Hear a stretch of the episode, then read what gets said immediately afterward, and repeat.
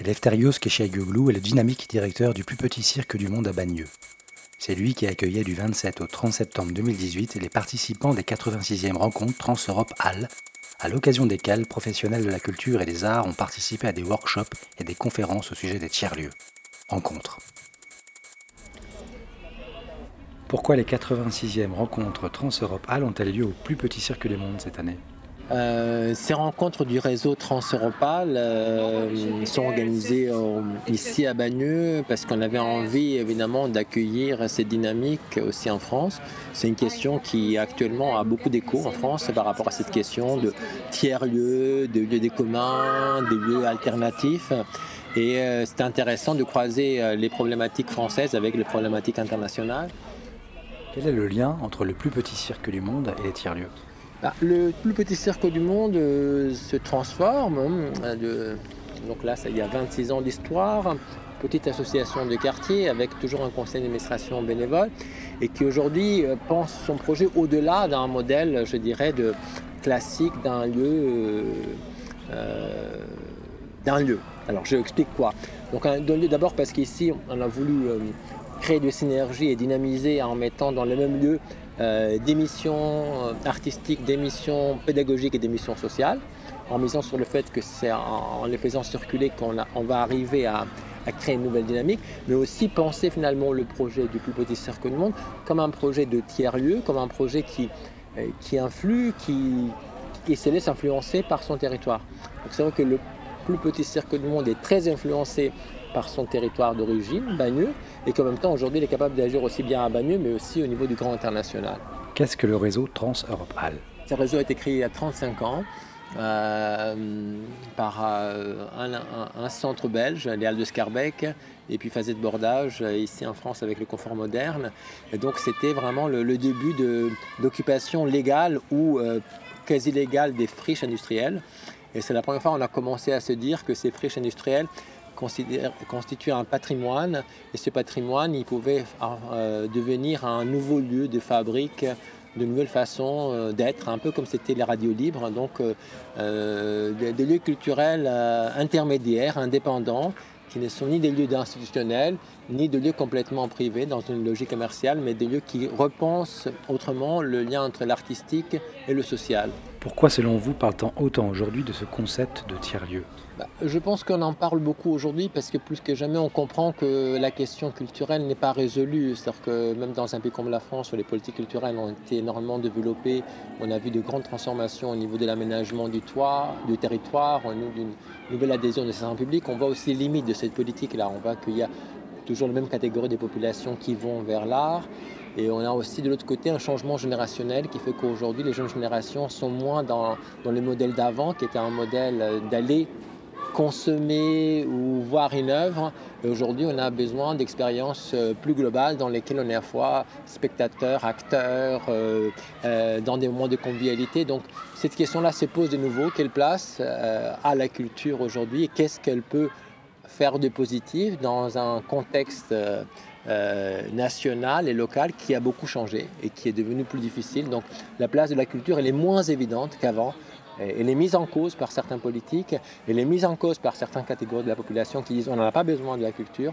Donc euh, ces questions des lieux différents, des lieux intermédiaires, est une question d'actualité plus que jamais. Quels sont les espaces en France qui caractérisent le mieux ce concept de tiers-lieu? Il y a à la fois les nouvelles expériences, c'est-à-dire des lieux comme les grands voisins ou les 6B qui ont inventé de nouvelles façons de faire, de nouvelles façons de négocier aussi l'espace public, de négocier avec des partenaires, avec le public, avec le privé. Mais après, il y a aussi des lieux plus institutionnels qui ont voulu introduire un esprit, je dirais, faire autrement, tiers-lieu dans des lieux institutionnels.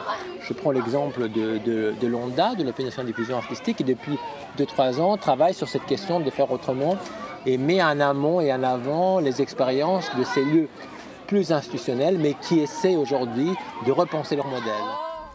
Alors quels sont les grands sujets abordés cette année? Alors les grands sujets abordés vont être effectivement... Euh, on, va, avoir trois grandes catégories. Il y a la catégorie euh, euh, on va dire, de, quel modèle socio-économique euh, se dégage et on peut dégager pour justement que ces projets-là puissent être durables, inclusifs et avec un impact positif sur leur environnement. Donc ça c'est un grand sujet. il y a des grands sujets autour de la, question de, de l'éducation artistique, du lien social, des communs. Donc comment est-ce qu'on travaille vraiment sur une nouvelle génération de, de lieux où euh, la société est les parties prenantes d'un projet artistique et n'est pas les publics, euh, on va dire, consommateurs de ça.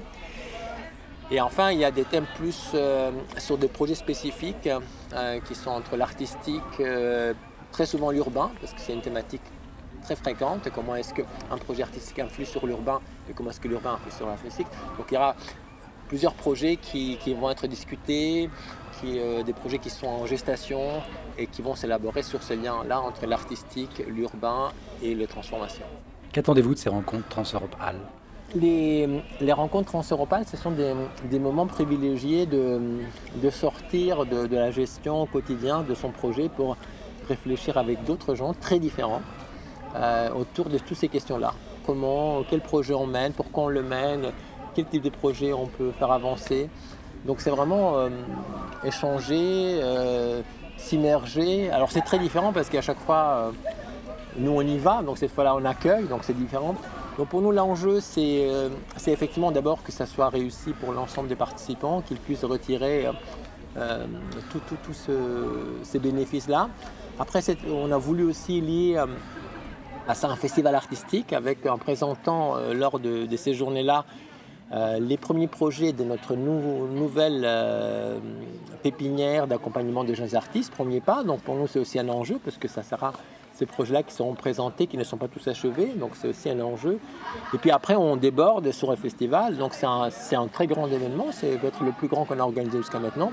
Donc l'enjeu c'est que ça réussisse, c'est que donc on attend aussi différentes de représentants politiques. Donc c'est vraiment de, reposer cette question à la fois euh, des lieux culturels différents, indépendants, et comment est-ce qu'aujourd'hui euh, ils existent, mais comment est-ce qu'aussi ils influent sur l'ensemble des politiques.